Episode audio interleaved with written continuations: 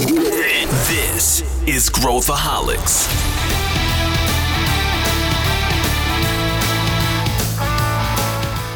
Olá, aqui é Pedro Weingärtner, eu sou o CEO da Ace Ventures e esse é Growthaholics, o podcast para quem adora inovação e empreendedorismo. Se você curte e acompanha o Growthaholics, avalie o podcast com cinco estrelas pela plataforma de áudio que você utiliza. Isso ajuda mais pessoas a encontrarem o nosso conteúdo e a gente fica eternamente grato a você.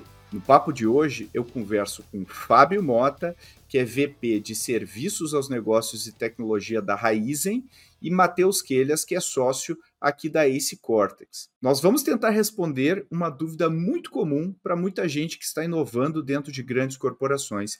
Inovação aberta significa apenas se relacionar com startups? E quando a gente faz inovação aberta com startups, existem caminhos que são mais adequados, dicas que a gente pode seguir. A gente fala sobre isso e muito mais. Vem com a gente. Bom, estou aqui com duas figuras para a gente falar sobre esse tema aí que, que eu adoro. E já vou, vou apresentá-los, depois eu faço a introdução aqui do que, que eu acho que os ângulos aí que a gente pode, pode é, cobrir. E primeiro convidado aqui, nosso convidado de fora, né? Fábio Mota, vulgo Mota. Tudo bem, Mota? Tudo bem, obrigado pelo convite. Já, eu já vou pedir para você se apresentar aqui, Mota, mas vou rapidamente aqui apresentar o Matheus Quelhas, que é o nosso eh, líder, aqui um dos heads aqui da Ace Cortex. Tudo bem, Matheus? Fala, Pedro, tudo bem? Tudo bem, Mota? Bem animado para o nosso papo hoje e também oi para todo mundo que está ouvindo a gente, né? É isso aí. Matheus, que está no meio da, da neve, do inverno de Indianápolis, vai aproveitar a nossa gravação aqui para se animar e se motivar, né? No meio da, daquele blues, né? Winter blues aí que ele estava falando. E Mota, rapidinho, para quem não te conhece, né? Você hoje, é, eu te conheço há vários anos aí, acompanhei muito aí da tua trajetória que é, que é brilhante, mas para quem não te conhece, fala um pouquinho do que, que você faz hoje na Raizen é, e rapidamente aí da tua trajetória, o pessoal vai, é, vai conectar imediatamente por que, que a gente te chamou para falar sobre esse tema aqui nesse episódio. Legal. Então, de novo, obrigado pelo convite, Fábio Mota. Eu estou aqui na, na, na desde a formação da empresa em 2011. Na verdade, cheguei até um pouquinho antes na, na, na COSAN. É, meu passado, minha, minha formação é em engenharia mecânica, mas desde o começo da carreira eu já caí em tecnologia, TI, e vim permeando, aí passei por consultoria, até vir para cá, é, sendo responsável pela área de tecnologia, mas o, o, momento que a gente se cruzou e começou essa, essa relação de maneira mais, mais profunda e mais intensa foi quando a gente, entendendo ou visualizando tudo estava acontecendo no, no, ecossistema de inovação, a gente, como companhia, é, tomou um passo mais, talvez, arrojado de começar a constituir o que viria a ser o Pulse, que é o nosso hub de inovação, né? Então é um, é um projeto quase pessoal aqui que eu tô eu, eu, eu conduzo junto com o meu time desde o do, do começo e como você pode imaginar, com uma avalanche de aprendizado, uma avalanche de pivotagem, enfim, acho que, que faz parte né, do repertório mesmo de quem está desbravando coisas é, sem, sem gabarito, né? Talvez sem, sem benchmark pronto para você copiar. É, é dessa forma que eu me conecto muito com essa com essa, com essa agenda, e enfim, estou super animado para esse bate-papo. Me identifico muito com isso que você está falando, Mota. É, a Ace, né, quando a gente surgiu lá atrás também, né, é, não, não, não tinha nada, não tinha referencial, a gente teve que criar, e até hoje a gente tem que se relembrar constantemente de não consumir indiscriminadamente fórmulas de fora para pensar sobre o nosso negócio aqui, porque a gente tem particularidades muito importantes. E o fato de você estar tá com o Pulse ativo até hoje, né, e a gente recentemente visitou uh, a Raizen com uma turma da, da Future Dojo uh, no, no, numa imersão que se chama Benchmark Field Trip, e a gente fala aí, você falou uh, uma hora e pouco sem filtro aí para o pessoal, e, e, e dá para perceber nitidamente a sua genuína preocupação em, em criar relações ganha-ganha com os empreendedores. Né? Você até tinha casualmente, não foi combinado, tinha casualmente uma empreendedora uh, uh, que você tem, te, vocês, né, tem relação, e você falou: não, a gente poderia ter sido mais rápido com vocês, você foi autocrítico. Né, no, no, no, no palco e mostra que você está colocando aí uh, os empreendedores em primeiro lugar. Uh, e eu queria abrir com isso, Mota, é, é, dentro dessa jornada toda que você fez, um, o que, que você aprendeu, né? Se, se você pegasse os maiores aprendizados sobre inovação aberta, uh, que eu te, tem muita gente que está, muita gente está iniciando a jornada de inovação aberta e muita gente que pensa assim, e eu queria que você interessasse isso diretamente, pensa assim, Vou, vou, vou é, trabalhar com inovação aberta. O que, que eu vou fazer? Eu vou contratar uma empresa que vai fazer um processo aí de aproximação com startups e pronto, estou fazendo inovação aberta. Né? Aí pego, crio um pitch day lá, chamo os diretores e tal, eles fazem perguntas, né? Modelo Shark Tank, o pessoal vai lá e avalia. O buraco é mais embaixo, Moto. O que, que você aprendeu aí ao longo desses anos? Vamos lá, tem então uma série de histórias, dá, dá para ficar aqui durante muito tempo, eu vou tentar ser conciso e aí você vai me, me, me provocando aqui para a gente tentar trazer, trazer os pontos. Eu gosto de dizer e contar que esse processo é transformacional para a corporação, mas é transformacional também para os executivos. Eu, eu fui eu virei diretor muito novo, relativamente novo, quando comparado com, com, com a média de idade. Então, eu sempre me vi é, como talvez um vanguardista, né? Porque você chega novo numa função, você é mais novo que a média, então parece que você está à frente. Quando eu começo a me aproximar, eu vou, visito vocês lá, ainda chamava de Aceleratec, vou em outros hubs, é, tanto corporativos quanto esses que não estão vinculados a uma, a uma grande corporação, é, eu percebo que, na verdade, eu era um dinossauro.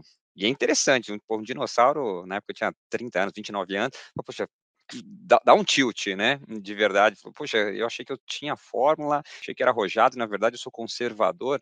Então, esse processo de, de, de, de entendimento de contexto, de entendimento como é que esse negócio funciona, a gente começa talvez do, do jeito mais básico e óbvio, que é a gente contrata uma startup para trabalhar. E aí parece que e ela dá errado, que na época gerou uma baita de uma frustração, mas hoje, olhando para trás, a gente é até é grato, porque se a gente tivesse dado certo muito de largada, talvez a gente não enfrentasse a, a dura realidade de que trabalhar com o ecossistema para aumentar a chance de, de, dessa equação funcionar, é, dificilmente você consegue fazer sem mexer no status quo. Né? Então, é, a gente, esse fracasso, vamos dizer assim, ou esse investimento, né? depois a gente, a gente possa chamar de aprendizado, né? mas, mas esse, esse acontecimento do, do, de uma startup que a gente contrata, começa a trabalhar conosco, que ela mesma diz que aquela tecnologia ela acreditava que não ia vingar conosco e por isso ela estava pivotando, foi até a forma que a gente, mais do que literatura, a gente experimentou, a gente viveu o que é a palavra pivotar, porque ela disse, olha, eu estou indo embora, desculpa, mas eu acho que essa tecnologia não vai vingar, então eu vou parar o desenvolvimento. E na minha cabeça, falei, assim, poxa, beleza, esse negócio vai ser daqui 15 dias, 20 dias, 30 dias. Falou, não, não, eu acho que essa semana a gente podemos ir até sexta-feira, depois a gente termina. A gente, poxa, como assim? Uma semana você não vai terminar o projeto? É, não, não... Ele falou, não vale a pena vamos pivotar logo. Quanto mais tempo a gente protelar é, esse, esse, esse fim que a gente já virou convicto de que ele, ele é certo, é perda de tempo. Então já é um primeiro grande choque, né? É, a, a gente talvez uma vez que você passa um período estudando e você sai com uma convicção, talvez o mais natural, o mais normal era insistir fazer esse negócio funcionar a todo custo, né? E de fato eles estavam certos. Depois de muito tempo, a gente relutando e pensando se, se esse negócio tinha sido uma decisão correta ou não, a gente viu que de fato aquela tecnologia não vingou e talvez a gente tivesse levado aí seis meses para concluir a mesma coisa que aqueles empreendedores concluíram de maneira muito rápida, né? Então, esse, esse já é um primeiro grande aprendizado. Um segundo que também, para a gente, ele é muito relevante, vale sempre discutir quando, quando você pensa em como operar, é toda grande organização tem uma cultura muito forte, com processos muito fortes, com mentalidades muito fortes. Isso faz da, da grande corporação a fortaleza dela. Isso não é ruim. Pelo contrário, isso é a grande qualidade. Só que como é que você coloca elementos distintos, novos, diferentes? Lá na época, é engraçado, eu via os hubs simplesmente como espaços coloridos, diferentes, fora do, do, do escritório tradicional. Quando eu entendo o porquê desse negócio, que é de fato você colocar, um, criar um ambiente no qual mesmo os seus colaboradores, os seus funcionários, quando vão para esse lugar, se sentem inconscientemente mais livres, aí você vê de verdade o poder e a força que tem para o bem e para o mal é, a, a, cultura estabelecida, né, o status quo estabelecido. Né? Então, a, é, e você mexer né, já me perguntaram, poxa, como é que, como é que você que, que é melhor, né? É, é, é, a cultura estabelecida, porque durante um tempo se vilanizou muito, né? A cultura estabelecida na grande corporação. E, e, eu sou muito convicto hoje de que não é nenhum nem outro, né? Você tentar transformar uma, uma, a cultura de uma startup em uma cultura de uma grande organização, você vai fazer mal para ela, só que você também querer virar de ponta cabeça a grande corporação e achar que ela vai virar uma grande startup também não vai funcionar. Então, é, é, é você encontrar quais são as características que vão ter que ser mantidas e quais precisarão ser, ser, ser evoluídas e como é que você junta essas duas coisas, é, é, a, é a complexidade dessa equação, que não tem gabarito, que não tem é, benchmark, tem sim muito aprendizado de cada caso, em cada condição, em cada cenário, em cada momento do tempo, para cada desafio, né? Então, esse entendimento e essa liberdade para saber é, que a gente ia viver momentos distintos, rodando playbooks distintos, ele ia ser, ser necessário. E, e, e o, o, retrato do Pulse é o, o, primeiro o primeiro batch de startups que vieram trabalhar conosco, elas estavam no estágio mais inicial, early, porque a gente tinha na nossa cabeça que era importante estar desde o começo, que a gente ia influenciar para aquelas soluções virem mais ajustadas, tailor-made para a nossa realidade. E a gente viu que para a nossa realidade, para a forma como a gente, para o apetite que a gente tinha, para o timing que a gente tinha para determinadas coisas, o melhor era evoluir ou, ou, encontrar soluções já mais prontas, mais maduras, prontas para serem executadas. Mas isso a gente precisou viver. Então, se você me perguntasse lá atrás, você está tomando decisão certa? Lógico que estou tomando a decisão certa. A gente pensou, a gente discutiu, e o melhor é entrar em early. Mas a gente precisou viver esse negócio para concluir que não era o melhor perfil para aquilo que a gente buscava, para aquele momento, é, para aquela, aquelas escolhas, para aquelas necessidades momentâneas. Então, assim, essa, essa não é folha em branco, mas pelo menos essa liberdade para poder pivotar. Então, por isso que eu contei o caso lá, desde a startup, que, que, que, que decidiu pivotar e que deu essa grande lição para a gente, é, não se prenda tanto ao passado, vira a página rápido, né? Se você já percebeu, né? Não insiste tanto nesse negócio, já começa a apostar no negócio diferente. A gente aplicou esse pequeno aprendizado dentro do nosso próprio bet. Então, bet 1, muito early, o bet 2 já foram né, startups mais, mais, mais maduras. Mas, enfim, dá para ficar falando aqui, eu vou, vou dar uma parada até para a gente conectar mais, mais assuntos. Assim. Mas, realmente, em seis anos é difícil não imaginar, tem muita história, muita mudança, muito reajuste de, de, de, de, de rota para estar no estágio que a gente, a gente está hoje. E voltando né, para o porque a gente estava falando aqui, né? É, se você acha que você vai rodar uma, entre aspas, turma, e isso vai gerar um resultado consistente, é, ele vai gerar, mas não do jeito que você imagina, né? Ele vai gerar, mas, mas do ponto de vista de aprendizado, do ponto de vista de... E, e, e o quanto você está aberto para receber isso e, e continuar iterando, uh, e obviamente também tem o link cultural com a empresa, né? E aí entra até na desde a história da construção da raiz em, uh, e, e, o quanto essa, essa, essa visão de, de estar em constante fluxo, estar em constante construção, uh, que, é, que faz parte do ethos da Raizen, é, consegue, né, é, de, de alguma maneira, influenciar, influenciar e ser influenciada por isso. Mas eu queria trazer o Matheus aqui para o debate, e eu sempre e até o tema aqui central da nossa conversa, né, é, que é a gente é, Open Innovation, né, inovação aberta, ela vai ganhando contornos à medida que os anos passam. Né? Então, ela ganha diferentes significados à medida que os anos passam. Se a gente for perguntar para alguém hoje, a grande maioria das pessoas vai colocar inovação aberta como um grande sinônimo de trabalhar com startups. Mas não foi sempre assim. A gente teve vários ciclos históricos uh, sobre isso. E eu gosto, eu gosto de, sempre quando eu falo de inovação aberta, eu gosto de pensar na empresa como tendo uma membrana em volta dela. E a permeabilidade dessa membrana é diretamente relacionada ao quanto ela está disposta a trabalhar com inovação aberta. Então, quanto mais impermeável for, mais difícil é alguma coisa penetrar aquela membrana e realmente chegar no negócio da empresa. O que o Mota está falando, ele está é, é, inconscientemente descrevendo uma membrana permeável. Né? Ele tá Então, assim, para quem está nos ouvindo aqui, Matheus, como que você é, é, colocaria a inovação aberta dentro de uma visão mais ampla? Aqui, depois eu queria ver o que, que o Mota acha disso também. Boa. É, a, a inovação aberta, o termo inovação aberta, ele, ele é muito simples. Você falou muito bem, Pedro, a minha membrana. Então, o quanto eu consigo me relacionar com o externo, basicamente. Então, tudo o que for ação dentro de uma organização que é feita com um agente externo pode ser traduzido de alguma forma como Open Innovation. Aí, obviamente, cada recorte ou a permeabilidade A ou permeabilidade B dessa membrana vai mudar. Então, significa que a minha estratégia vai para o lado A ou para o lado B. Quando a gente pensa na, na, no formato que as pessoas pensam de Open Innovation, que é trabalhar com startups, é porque dentro do que é o guarda-chuva inovação ou que é o guarda-chuva transformação, o lado que não existia nas empresas era trabalhar com startup. Porque trabalhar com programas de P&D, isso já existia. É, trabalhar com concorrentes, por exemplo, isso já existia. Trabalhar com agências é, externas, né, agências de agro, por exemplo, isso já existia. Então, já existiam movimentos de Open Innovation pelo seu termo. Mas quando a gente pensa no, no, no, formato que isso foi gerando, né, em termos de histórico, foi ganhando essa proporção em startups, porque é onde a gente conseguia alavancar uma diferença na organização que não existia antes. Isso, assim, historicamente, né, conceitualmente falando.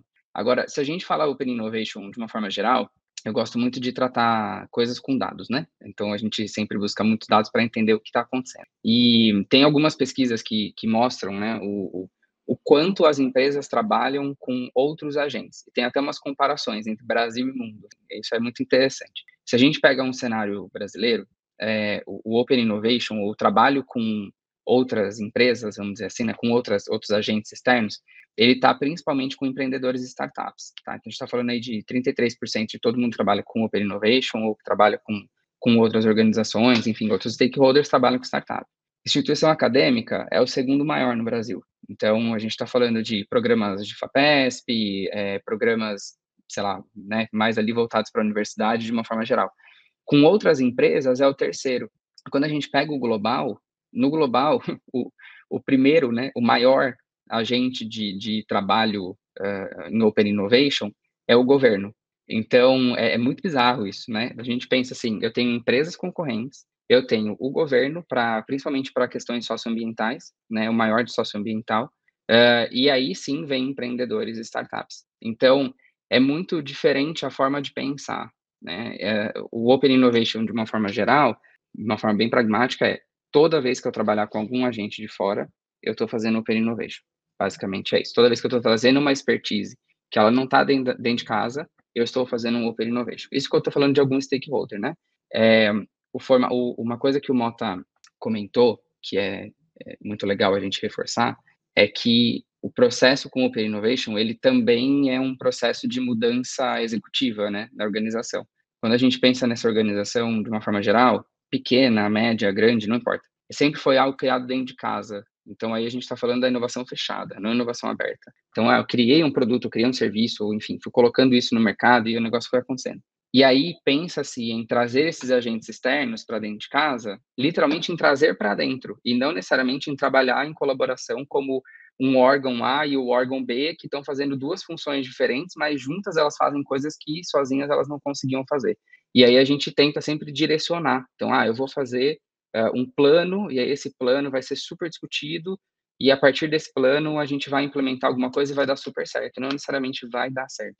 Então, o, o, trabalhar com agentes externos, acho que é uma coisa interessante de, de, de ficar na cabeça, é, nem sempre é 100% das minhas ambições como corporação uh, que precisam ser atingidas e nem sempre, né, são só as minhas que vão ser atingidas. Então, eu tenho que pensar muito mais no sentido de aonde a gente quer chegar. Então, se eu estou falando de trabalhar com uma universidade, por exemplo, e estamos trabalhando num, num, projeto de um PhD, criando uma nova tecnologia que ainda não é uh, algo marketável, vamos dizer assim, mas é algo que a gente está testando para criar alguma coisa como P&D, é, eu tenho que pensar em qual é a aplicação daquilo. Então, obviamente, né, eu tenho um objetivo pela empresa, mas eu tenho que pensar qual é a aplicação. Então, de uma forma geral, é, o Open Innovation vai ficar na cabeça, e precisa ficar na cabeça de todo mundo, que é qualquer tipo de trabalho feito com stakeholder externo, o que significa que ele não necessariamente está centralizado dentro de uma área. A empresa Perfeito. já pode estar tá, tá trabalhando no Open Innovation com outras áreas, com outras frentes uhum. de negócio, muitas vezes. Inclusive. Provavelmente está, né? Provavelmente, Provavelmente está. está. É. E, e, e aí, Mota, quando a gente pensa no porquê, né? Uh, minha, minha visão aqui, mas eu queria ver que, se você concorda, mas até pouco tempo atrás, inovação aberta era um, um nice to have, era como, quase como se fosse um hedge, né? Assim, poxa, eu vou ter as minhas ideias, mas vou ver se tem alguma coisa lá fora e, né, e aproveitar. Olhando o cenário de negócios atual, com a velocidade que a gente tem de incorporação de novas tecnologias, você vive isso diariamente com AI, com não sei o quê, uh, não é mais um nice to have. É, é para eu manter o ritmo e a velocidade que eu preciso para me manter minimamente competitivo, eu não consigo mais fazer fechado. Pelo menos a minha visão de, de, é, é, essa. É, para mim não é mais uma opção, Mota. Como é que você, como é que você enxerga isso? Faz sentido isso que eu falei? Não, concordo 100%. É, licença para operar, né? É, é, é, questão de sobrevivência. Para mim, o ponto-chave é a velocidade com que as coisas estão acontecendo. Então, talvez antes você tinha o tempo de se preparar, de pesquisar, de colocar bastante recurso, até porque quando você descobria alguma coisa diferente, ainda tinha a questão da propriedade intelectual que te protegia, te blindava por um longo período para você extrair valor daquilo que você descobriu. Com o digital e com a velocidade que as coisas estão acontecendo, primeiro que é mais difícil você não ser copiado com algum tipo de variação que a propriedade intelectual não vai te, te garantir essa, essa blindagem. E tem um negócio para mim que é uma crença do passado recente, dos cinco últimos anos, que é o, o chegar primeiro é mais importante do que chegar melhor. Então, isso muda a forma como você pensa, né? Eu, eu, acho que não, não, sei se foi no nosso painel, até a gente discutiu é, é, uma questão do, do, da seleção de software, né? Eu, eu como, como trabalhei com consultoria, quantos projetos a gente não vendeu de eu tenho esse problema e eu quero selecionar o melhor software. Então eu passava quatro meses analisando, cinco meses, seis meses analisando aquela, aquele software ideal que daria um, um perfeito match com aquilo que a companhia estava buscando. Hoje em dia, seis meses já foi. Então, assim, você não chegar e experimentar alguma coisa que você nem sabe se é o que de fato vai ter aderência, né, ou, ou entendimento, ou captura, ou, ou, querer do, do, do mercado, e você precisando, ok, não é se eu errei dessa vez, como é que eu tento outra coisa, tento outra coisa. As coisas deixaram de ser empurradas pelo mercado, para o mercado, né? O mercado que puxa, o mercado que determina. O consumidor, ele, ele, ele a frase o cliente, o cliente tem, sempre tem a razão, é, isso nunca esteve tão forte como agora, né? A fidelidade caiu, né? Porque basta alguma coisa ser melhor, que ela é facilmente substituída. É, então, o você... custo de migração é muito menor é né, nulo, hoje em dia. É nulo, né? É, é, é nulo. O assinar e desassinar, ele, ele, ele, ele, é, ele é muito fácil, né?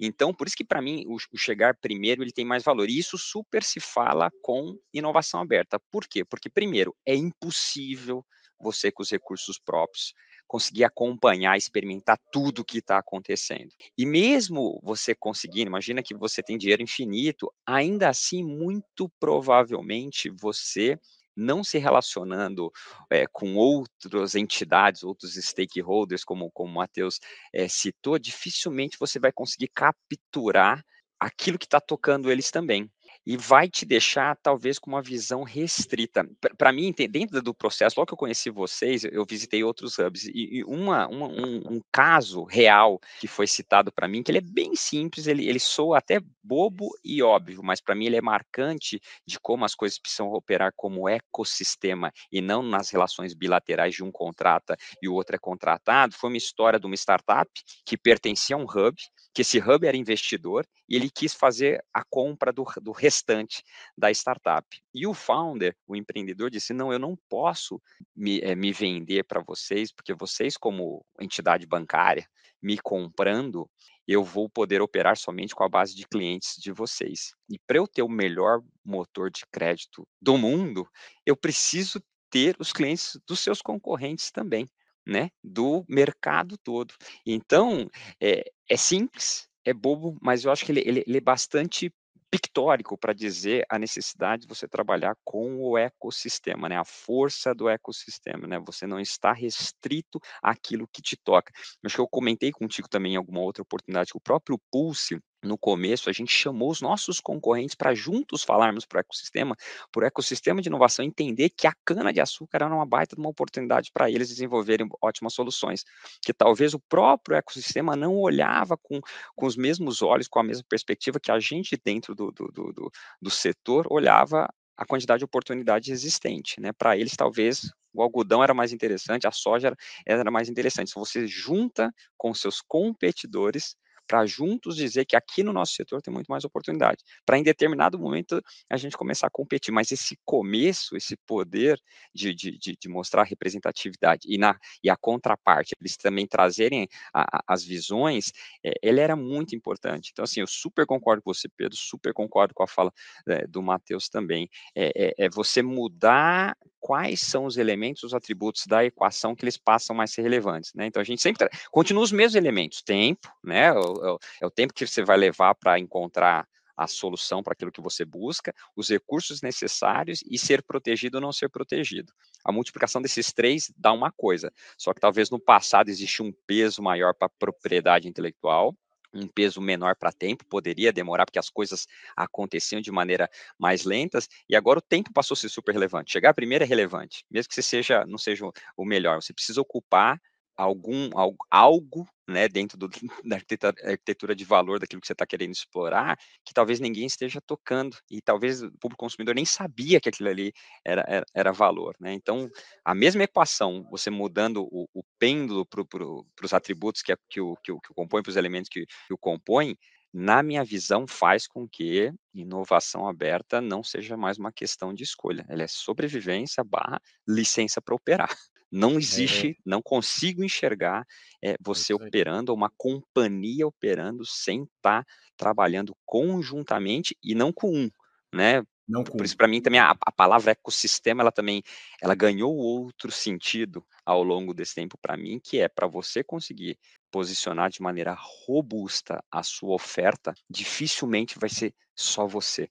Você vai precisar fazer parte de algum grupo no qual esses vários atores compõem uma oferta de valor única, onde é que todo mundo ganha, porque senão também está todo mundo motivado a deixar esse, esse ecossistema no qual você, você faz parte, é, e aí você perde valor, né? Basta um elemento desse ecossistema completo é, te abandonar, você não vai conseguir entregar a melhor solução. Né? Então, se o, se, se, o, se o Uber precisa do melhor mapa, do melhor sistema de pagamento, do melhor sistema de fidelidade, do melhor sistema de pontuação, é, do, do melhor sistema de login, para compor aquela grande orquestração da oferta que é, é o serviço que é conectar é, motorista e passageiro, né? O, o, não é só ele, né? Não é só Uber, né? Tem muito elemento ali por trás. Para a grande corporação, a analogia é muito fácil, né? Dificilmente você vai conseguir entregar algo você sendo o grande concentrador desse negócio todo, ou o único que vence, né? Então, por isso que eu, uhum. eu, eu, usei uhum. muito lá o ganha-ganha, quando, quando a gente fala o ganha-ganha,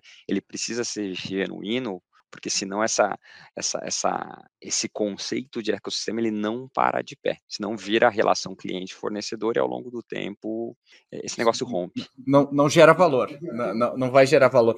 E, e interessante isso quando, quando a gente fala sobre essa o valor da orquestração está acima né, do valor das partes, né? Ou seja, né, o, Uber, se o Uber não é muito bom em, em produto e saber é, né, que ele precisa de tudo isso e saber fazer tudo isso funcionar junto, uh, por mais que ele traga as partes, o todo não funciona, né? E, e, você falou também do alinhamento dos incentivos entre, entre todo mundo, né? No momento que o incentivo, eu desincentivo uma parte, eu achei muito legal o que você falou sobre trazer o concorrente né, para aumentar o bolo.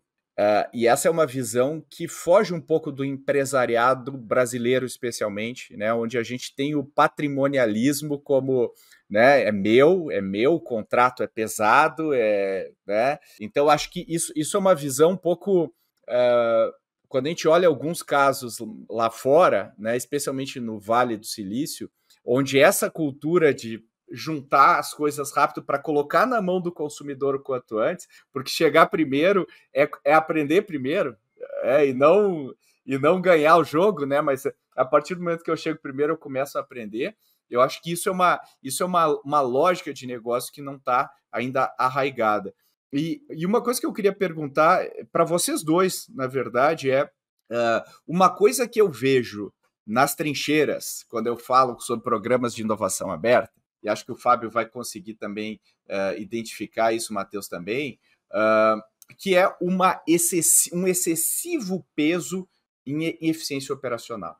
Muito grande em eficiência operacional. E eu entendo por quê, né? Porque uh, é muito difícil, a partir do momento que eu sou gigante, eu trazer um agente externo que imediatamente gera um resultado que move a agulha da organização. É muito difícil mover a agulha com qual, qualquer receita que você vai falar na Raizen, né? Você vai falar, ah, isso aqui vai gerar 2 milhões de reais. Você, é, é muito pouco para você conseguir mover a agulha. Agora, se você traz eficiência operacional, é muito fácil você liberar 50, 100 milhões de reais pelo tamanho da operação. Então, para você criar um business plan, né, um, um um, uma justificativa para aprovar aquele projeto, muitas vezes a eficiência traz né, mais rápido esse retorno. Mas se a gente olhar na visão mais longa, né, a vantagem competitiva de trazer somente eficiência operacional, ela não se sustenta com, com, o passar do tempo. Como equilibrar essas duas coisas e como criar o caso para algo que não necessariamente vai mover a agulha financeiramente do negócio no prazo. Então, vou, vou começar aqui com o Matheus, depois eu passo a mesma pergunta para o Mota, porque acho que esse é um, é um tema quente aqui, importante né, para todo mundo que está ouvindo. Super. É, mais ainda no, no, nesse ano, né, de, de 20, vai, final de 23, começo de 24, porque a instabilidade macroeconômica é grande. Então, o, o natural das empresas é vamos apertar o cinto, vamos olhar para eficiência e fim. Né? É o natural mesmo. É muito do, do que se faz no Open Innovation, Pedro, ele a, a gente traz essa licença para operar que o Mota comentou, é, mas eu preciso fazer uma justificativa. Então é óbvio que é muito mais fácil fazer uma justificativa de algo para eficiência operacional, porque eu consigo provar com ROI. Eu já consigo calcular e eu consigo provar. Quando a gente fala desses outros ponteiros, é um pouco mais difícil. O que, que precisa, então, para para conseguir balancear, né, para conseguir fazer isso acontecer. Primeiro, dá para fazer iniciativas com ROI, mas também tem que fazer iniciativas sem. Para fazer isso, precisa ter alinhamento muito claro dentro da organização de que nem tudo está pautado no ROI. Tem que ser claro quais são os processos, né, quais são as fases de desenvolvimento. Vamos dar um caso de uma startup. Se a startup entra aqui, ela é early stage, ela muito provavelmente não vai mexer nada no ponteiro no, no, primeiro momento. Mas o que, que a gente, como corporação, consegue dar de acesso, ou de tecnologia, ou de elementos para que essa startup se desenvolva, e aí, no futuro, ela possa trazer mais perenidade, mais saudabilidade também para o nosso business, mas para o geral. Então, acho que tem, tem duas, duas grandes coisas a se pensar, que é, não necessariamente o impacto financeiro é o que precisa para o primeiro momento, mas é o quanto isso aqui transforma a indústria ou transforma a cadeia. Então, vou dar um, um exemplo. Tem um, uma empresa chamada Lilly, é uma farmacêutica aqui do, dos Estados Unidos, e hum, eles têm uma plataforma aberta que chama Open Innovation Drug Discovery. Então, basicamente, é uma, uma plataforma para descobrir novas moléculas.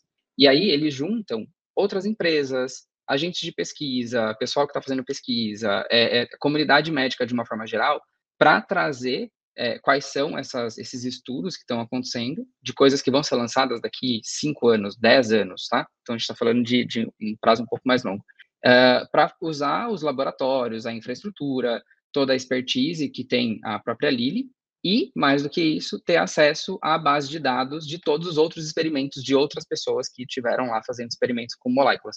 Tudo isso, então, é um ganha-ganha para os dois lados, né? Eu, a Lilly consegue, obviamente, muito mais é, base de dados, muito mais credibilidade de moléculas, vamos dizer assim, então ela consegue moléculas mais rápido, e ela pode fazer outras parcerias já agora um pouco mais comerciais, mas de um outro lado, é, a gente tem esses pesquisadores ou essas outras empresas que não têm o material, que não têm o laboratório ou acesso, uh, eles também conseguem olhar e procurar novas moléculas. Então, o objetivo é muito maior do que o retorno da Lilly. O objetivo principal é como que eu encontro moléculas ou possíveis para possíveis medicamentos, né, que vão tratar doenças severas mais rápido.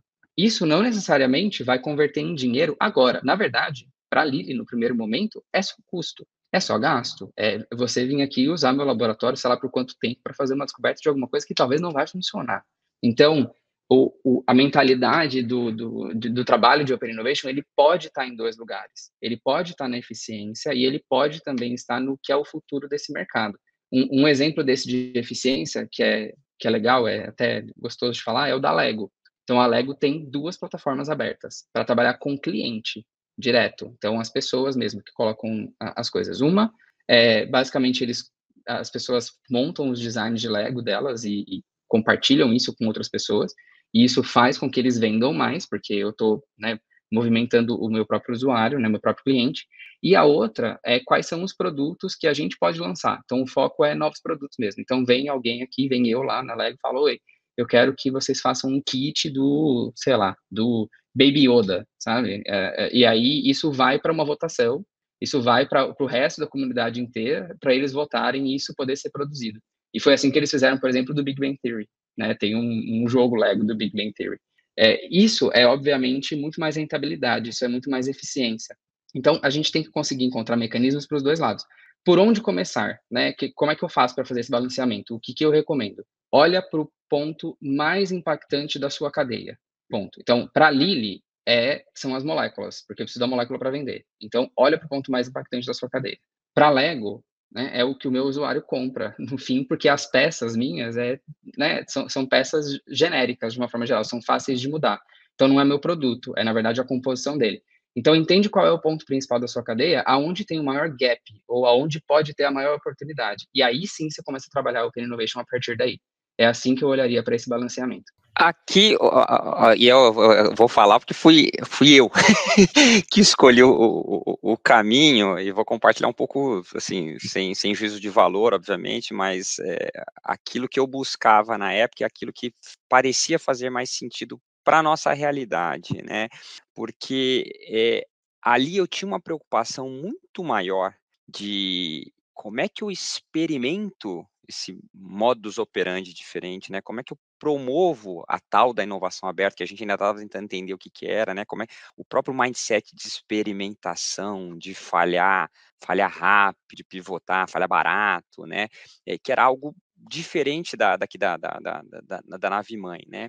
E aí, para mim, quando você ataca que é aquilo que é eficiência operacional, porque eficiência operacional é um negócio que já existe. Você pode tentar resolver com inovação ou sem inovação. Você pode é, é, buscar eficiência operacional. Toda e qualquer empresa sempre precisou, sempre precisa e sempre precisará.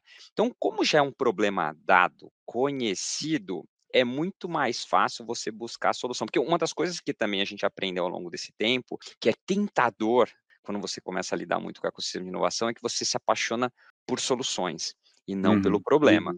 Então, a, a gente já se pegou algumas vezes com uma solução sensacional e a gente de trás para frente querendo achar problema para resolver com aquilo, né? Então, é, e é o contrário, né? É, tudo que, o, que o, os empreendedores bem-sucedidos melhor fizeram foi que eles se apaixonaram pelo problema e de fato eles resolveram aquele problema do consumidor, das empresas, etc. Né? Então, olhando lá para pro, pro horizon, os horizontes de inovação da, da McKinsey, né, onde a gente olha o horizonte 1, que trata muito como é que eu melhoro o core business, ele é mais dentro de um processo de experimentação, de prática, para botar para rodar, vamos dizer, o arcabouço todo, para a gente fazia muito mais sentido. Era muito mais fácil eu vender um, eu vou melhorar a performance aqui do, desse seu processo industrial, do que vamos discutir essa solução que pode virar um novo negócio aqui para a raiz. Mas o objetivo não era nem conseguir uma baita de uma eficiência. Era sim procurar lugares onde é que talvez fosse mais fácil de trazer retorno, e como consequência, e na verdade era o objetivo principal, a gente experimentar esse ciclo todo, ou esses ciclos todos. Né? Então, para a gente foi uma escolha consciente dentro do nosso contexto, né, de como a raiz operava, porque uma vez que se estabeleceu e a gente começou a viver e falar, ah, então se, se trabalha diferente, hum, então na hora de contratar eu vou contratar diferente, nossa, para a mesma, mesma problemática eu vou contratar três postulantes. Não é que eu vou passar por um bid, vou escolher um só. Não, não, você vai contratar os três, porque os três têm abordagens distintas, e a gente não sabe qual das três vai vingar, né? E a gente nem sabe qual das três vai funcionar melhor conosco. Então, que isso, quando você pensa em novos negócios, é, é, é, é mais óbvio ainda, né? Porque como você está apostando em como o consumidor vai, vai, vai, vai, vai receber esse negócio, você muito provavelmente vai ter que experimentar dois, três, quatro em paralelo, para daí sim você escolher experimentando e não estudando número, etc. Então, você vai ter que ir a campo, né? Você vai precisar experimentar para dizer que esse negócio vai, vai, vai funcionar, né? Então, o olhar externo, de fato, se você pegar todos os primeiros cases nossos de sucesso, for olhando para eficiência operacional. Mas talvez o motivador tenha sido diferente quando comparado com outras organizações. E conectando também com, a, com aquilo que motiva inovação aberta, é a mesma coisa que leva a gente a tocar iniciativas hoje para o horizonte 2 ou horizonte 3, né? Porque você, ou você já sabe, né, como uma decisão estratégica que você vai precisar diversificar seu negócio, ou outras até como defesa. Eu não sei que esse negócio que, que vai acontecer, mas é melhor eu estar perto, que vai que esse negócio que eu acredito que não vai dar certo, mas vai que dá. Então é quase que um seguro, né? Você também continuar trabalhando próximo é, nessa perspectiva de horizonte 3, numa, numa, num approach, numa, numa abordagem de defesa, né, de, de construção de portfólio para, eu vou, já que eu tenho que apostar, eu vou acompanhar esses cinco aqui. Eu acho que quem tem mais chance de vencer é a abordagem um ou dois, então desses dois eu vou estar mais intensamente trabalhando junto com, com, com, essas pessoas, vou construir é, POCs, pilotos, vou a campo, etc., mas minimamente eu vou acompanhar é, de, com a média distância desses outros postulantes que potencialmente podem vir a ser alguma coisa que, que, que, que vingue, que eu não acreditava que, que, que, que ia vingar, né? Mas não tem jeito. Eu, eu, eu, eu acho, vocês com certeza acompanham estatísticas melhores do que eu, né? A, a carteira de inovação aberta vai ter um share muito maior para o Horizonte 1, e ele vem diminuindo proporcionalmente. Horizonte 2 um percentual menor e Horizonte 3 é um, é é um pedaço pequeno, né? É, mas só o fato de ter o 2 e 3, para mim, corrobora e talvez para indústrias que estão em setores com potencial de disrupção muito maior, talvez esse share é, seja, seja diferente. Se você está na área de inovação e quer aprender como dominar o tema da inovação aberta, que tem tudo a ver com esse episódio, não deixa de fazer o curso Open Innovation da Future Dojo. É um curso completo sobre inovação aberta. A gente fala desde como se relacionar com startups, as principais teorias, as principais metodologias que você precisa saber para dominar esse assunto dentro da sua organização.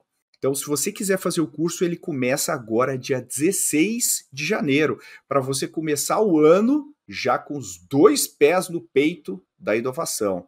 Esse curso, que começa agora dia 16, tem um desconto exclusivo para quem está ouvindo esse episódio. Se você está ouvindo o Growthaholics, você ganha um desconto de 300 reais na matrícula do curso e vale muito a pena. O curso é agora, começa dia 16 e se você clicar no link que está aqui nas notas do episódio, você só falar que você ouviu o episódio é, do Growthaholics, você já está apto a ganhar um desconto de 300 reais. Espero ver vocês lá no curso Open Innovation da Future Dojo. Valeu, pessoal!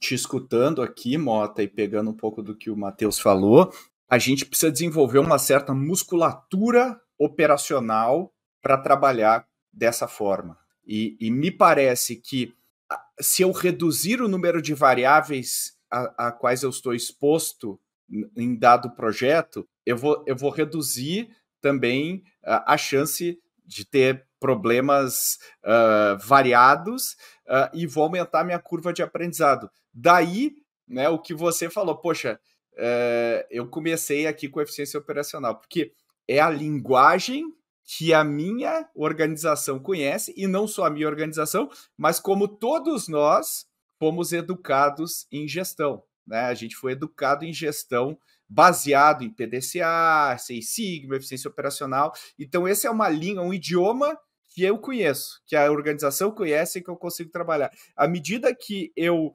eu porque a eficiência operacional, eu tenho a minha área e eu tenho né, um parceiro que eu trago eu trabalho. Agora, quando eu coloco é, o meu cliente na equação, eu coloco mais um conjunto de variáveis, uh, outras áreas, uh, o cliente, uh, quer dizer, é, é, é, meio que jogar no, no, no, modo avançado, né? Esse, esse jogo, né? Então, também tem a curva de aprendizado que eu tenho que respeitar da minha organização.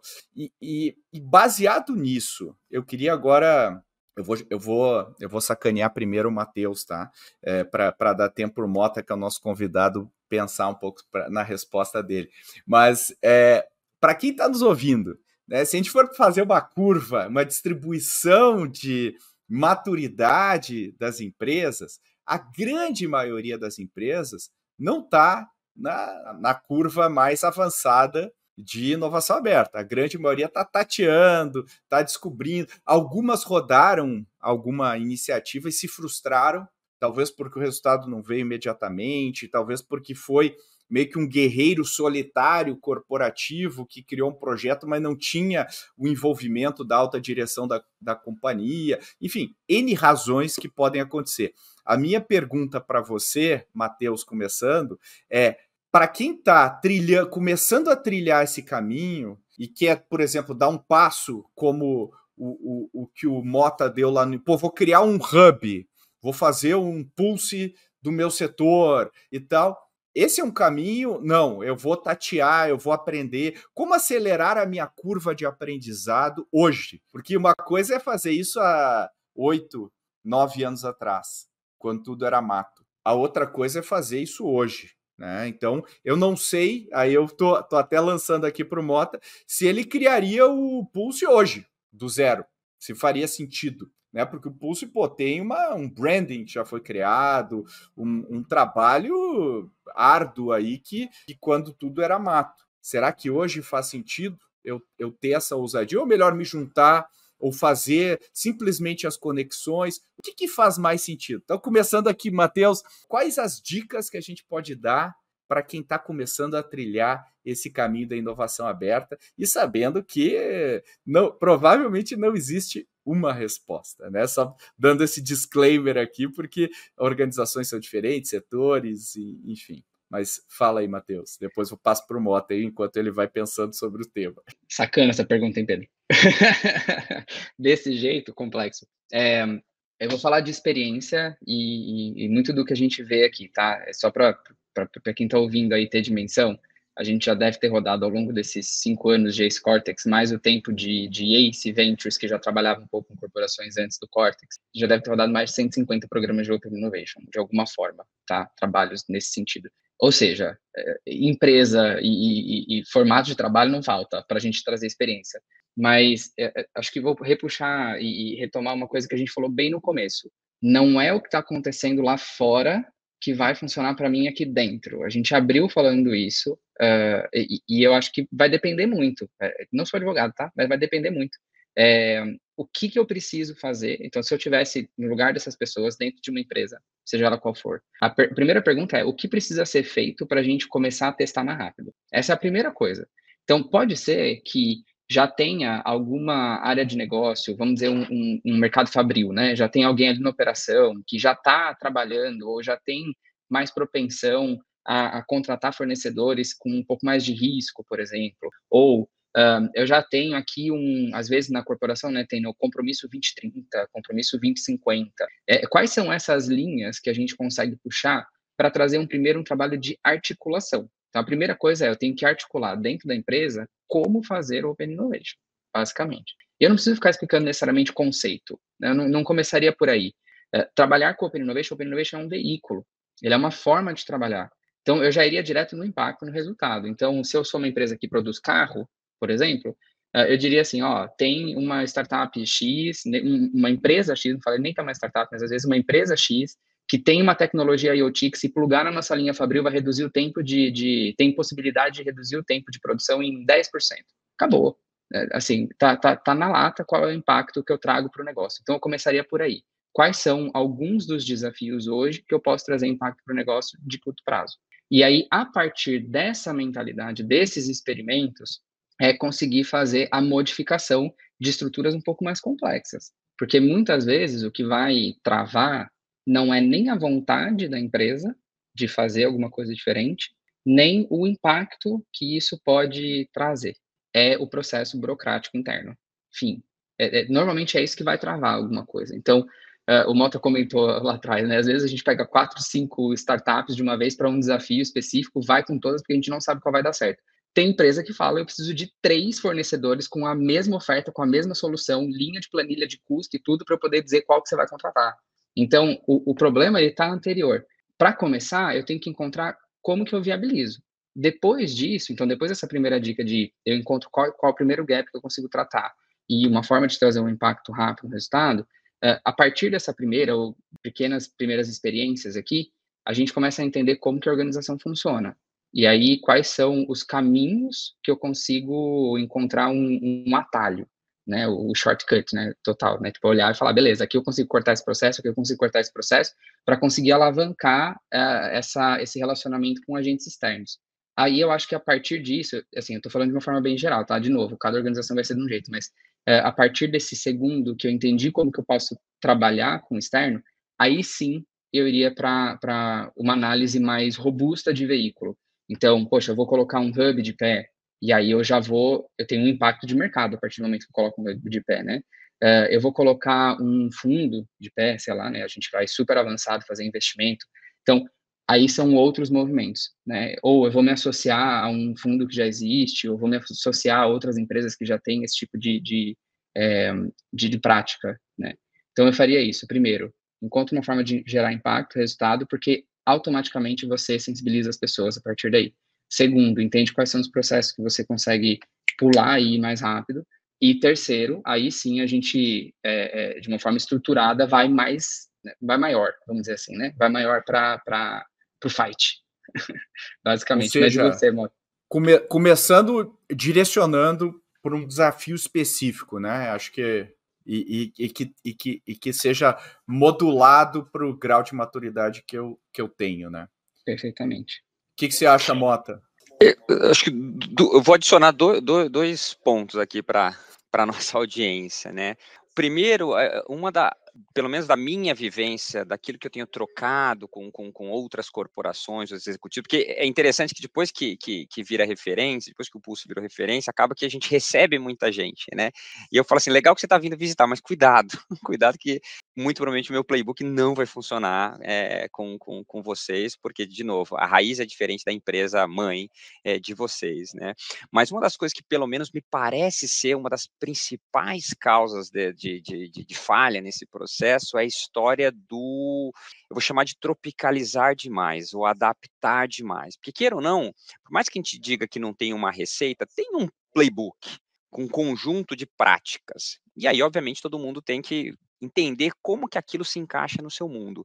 Mas talvez você ser muito desconhecedor é, ou não ou conhecer pouco dos impactos que é de escolher é, fortalecer ou enfraquecer cada um daqueles atributos, talvez na hora que você monta a sua receita, essa receita está errada, ela não é ideal. Né? Então, é, ok tropicalizar, mas cuidado, né? porque é, eu, pessoas que, eh, ou iniciativas que começaram pequeno, mas rodaram o playbook completo, sabe? For lá, criaram fast track em suprimento, fast track em liga, combinaram é, as mecânicas de incentivos, combinaram qual que é o prazo, talvez um prazo diferente de, de medição, combinaram quais são os, os KPIs, por mais que soe burocrático, para mim é mais importante você combinar esses caras certo, com os incentivos certos, sabendo que eles são diferentes da nave mãe, e rodar o playbook inteiro, mesmo que pequeno, do querer começar grande, mas tudo customizado. Hum, não, mas aqui vai ter que ser curto prazo mesmo. Aqui, ó, desculpa, a gente não pode ir com cinco. Aqui tem que ser no máximo dois.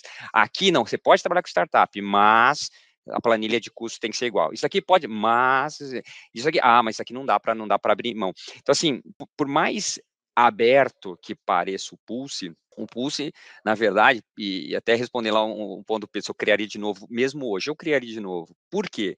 Porque o Pulse, ele é um veículo formal da governança diferenciada para tipos de iniciativa distintas que vão, de fato, para o olhar do, do, do leigo, parecer que ela é mais frouxa, é mais facilitada. E não é para tudo tem ônus e bônus. A gente viveu um fenômeno aqui quando, quando o Pulse foi criado, todo mundo queria trabalhar no Pulse. Ah, quero trabalhar no Pulse. Falando, mas deixa eu te falar, você como executivo, como gestor, é, ó, isso daqui são os seus desafios, isso daqui são suas metas, que, by the way, são diferentes daquilo que você está acostumado a fazer. Você está acostumado a entregar projeto, que você vai ser exigido para um bom screening, para uma escolha de carteira, de acompanhamento diferenciado, encontrar vias facilitadas dentro do, dos processos formais, para viabilizar, encontrar a contraparte que não necessariamente entende como opera, que o projeto contratado de, uma, de um fornecedor de tecnologia tradicional, tanto você como pessoa de tecnologia contratante, como o usuário interno da corporação, eles entendem como é que se joga esse jogo. Então, todas as condições de contornos estão favorecidas. O desafio sobra, obviamente, para você entregar o projeto, mas o resto das condições de contornos elas são conhecidas e dominadas. Quando você vai operar um ecossistema que tem um playbook totalmente diferente, todas essas condições de contornos são aprendizados para você, como, como, como quem está levando essa forma de, de, de, resolver o problema, como também para quem está contratando que na verdade você nem pode mais se chamar de contratante, é todo mundo corresponsável por esse negócio, você deixa de falar eu, eu contrato e, eu, é, e, eu, e você entrega para um eu co-construo, ou nós co-construímos, e verdadeiramente, by the way, não vai ser só com dois, vai ser com cinco, e três vão falhar, aí esse prazo, esse prazo é flexível, então assim, tem, são vários elementos que você precisa constituir de combinados pré, que para mim é, são mais importantes que é o que eu estou chamando aqui de playbook inteiro, né, é, do que você trabalhar para ter muitas iniciativas, nascer grande, mas customizar é, demais, né? Acho que é, esse bloco do, do, do, da grande corporação, entender quando tem que ir para a inovação aberta, ele, ele, ele, ele é mais valioso do que qualquer coisa. Eu acho que em algum outro bate-papo também eu já devo ter, ter, usado, eu fico, eu tô, tô ficando repetitivo, velho, mas é a história do, em determinado momento, todo mundo queria levar sua solução para o celular. Até, mas poxa, aquela operação a pessoa fica sentada na frente de uma indústria. Não precisa estar no celular, porque o trabalho da pessoa é sentada na frente de um computador o dia inteiro. Então, você diminuir a tela da pessoa é pior, né? Mas teve um determinado momento que todo mundo queria levar suas soluções para o mobile, porque mobile, mobile first, né? E de verdade não é. Talvez a gente está vivendo agora, tudo se resolve com AI. Não, realmente, tem muita coisa bacana para ser feita com AI, mas tem um monte de coisa que não é. O mesmo vale para inovação aberta. Tem coisas que são propícias, né? É onde dá o match perfeito para resolver. Mas tem um monte de coisa que ainda é pela via, eu vou chamar de conhecida, que demanda, que talvez para alguns chame, é, eles chamem de burocracia, mas são as condições de governança para operar aquele tipo de projeto, aquele tipo de iniciativa ou aquele tipo de investimento, e tem um outro bloco que tem um pacote de combinados diferentes, com mecânicas e incentivos diferentes, que ganha e perde também, né? Porque parece que a trabalha com inovação sempre está tá, tá, tá rindo e está feliz. Não, não dá, não. Tem muita coisa que dá errada também, porque ele tem um playbook também para executar, e não necessariamente esse negócio acontece como, como, como, como deveria, porque é difícil, né? Eu sempre falo assim, é difícil, é difícil. Senão tinha um monte de, de, de, de Uber, não tinha as estatísticas de, de mortalidade de startup que, que, que todo mundo conhece aí, que é, que é gigantesca, né? Eu, eu, eu acho que são ótimos pontos, Fábio. Eu, eu fico aqui refletindo. Eu acho que o que a gente fez aqui, eu acho que foi mostrar para o pessoal que o buraco é mais embaixo e que né, é, é, tem muito método aí para você utilizar, né? Não é só sair fazendo. E, e, isso, que, isso que eu gostei assim do, nossa, do nosso papo. E aproveito aqui para agradecer, agradecer muito aí, uh, Mota, a sua participação, porra, todo o teu aprendizado e toda a tua jornada e combinada com a tua cabeça extremamente aberta e, e, e querendo fazer, né? É, eu acho que isso aí faz de você um cara muito diferenciado aí no mercado. Então, obrigado aí pela tua participação. Não, eu, eu, eu que agradeço e minha cabeça não é aberta, não. Ela é em processo de, de abertura. eu ainda tenho meu, minha, minha, minhas convicções, minhas, minhas verdades, que às vezes são, são, são difíceis de ser, de ser, rompida, mas a experimentação, para mim, tem, tem, tem, tem, tem sido uma grande escola, uma grande escola mesmo. O, o, o ver, né, o ver e o sofrer é, para mim, poxa, são seis anos, né? Pô, seis anos já deu. Não, todo santo dia tem alguma coisa é, é, que nos faz revisitar aquilo que a gente já estava quase convencido, né? Poxa, aconteceu cinco vezes, não, agora estatisticamente, eu sou engenheiro, nem né, estatisticamente está provado que é, aí acontece alguma coisa diferente que nos provoca a, a voltar para a prancheta e revisitar certos, certos conceitos, né, então é, não vai parar de mudar, né, não vai parar de, de, de, de a gente não vai poder parar de ter que revisitar uma série de, de, de coisas, porque está tudo mudando, né? As pessoas, a sociedade, as corporações, os mercados. Então, a gente vai precisar continuar nessa corrida maluca para acompanhar. Então, por isso que, para mim, é, a cabeça ainda está em processo de, de, de, de, abertura. Mas super obrigado, assim, foi, realmente foi, foi, muito legal aí toda, toda essa troca, porque é, é sempre bom ouvir, né? Porque toda vez que vem um questionamento, se alguém está perguntando, algumas coisas para mim são óbvias, então talvez não sejam óbvias, mas será que também essa minha convicção, se está perguntando, será que ela está certa? Né? Então eu, eu, gosto demais aqui dessa, desse tipo de troca e, de novo, super agradeço a oportunidade. Muito obrigado, Mota. E Matheus Quelhas, direto de Indianápolis, obrigado aí pela sua participação. Valeu, Pedro. Eu que agradeço. agradeço a você e o Mota também aí por, por ter é, falado sem filtro, muita coisa, que é, é, importante, é interessante, é assim que a gente gera valor. Acho que a gente está aqui num, num, lugar de, de passar conhecimento, né? Passar experiência. Quem está ouvindo, uh, o nosso trabalho, nós três aqui, é conseguir passar alguma coisa nova para essas pessoas, seja lá o que for, né? Às vezes é repetido para a gente, mas para eles é novo. Então, eu agradeço muito estar aqui. É, foi um papo super legal. Eu já aprendi muito aqui, né, só nessa conversa. Então, tenho certeza de que quem está ouvindo também. E, e vamos nessa. Boa. Valeu, pessoal. E aí, você gostou desse episódio? Compartilhe, compartilhe com colegas, amigos, amigas, nas mídias sociais, no WhatsApp, que foi nosso principal canal de propagação do Growthaholics. E não esqueça, de marcar arroba Ace Ventures quando você fizer uma publicação. A gente adora ver quando as pessoas nos marcam. E se você quer ir além desse tema, eu recomendo o episódio 209, onde a gente fala sobre a curva de maturidade de Open Innovation no Brasil. Pois é, é um tema super correlato com esse episódio de hoje. Até a próxima!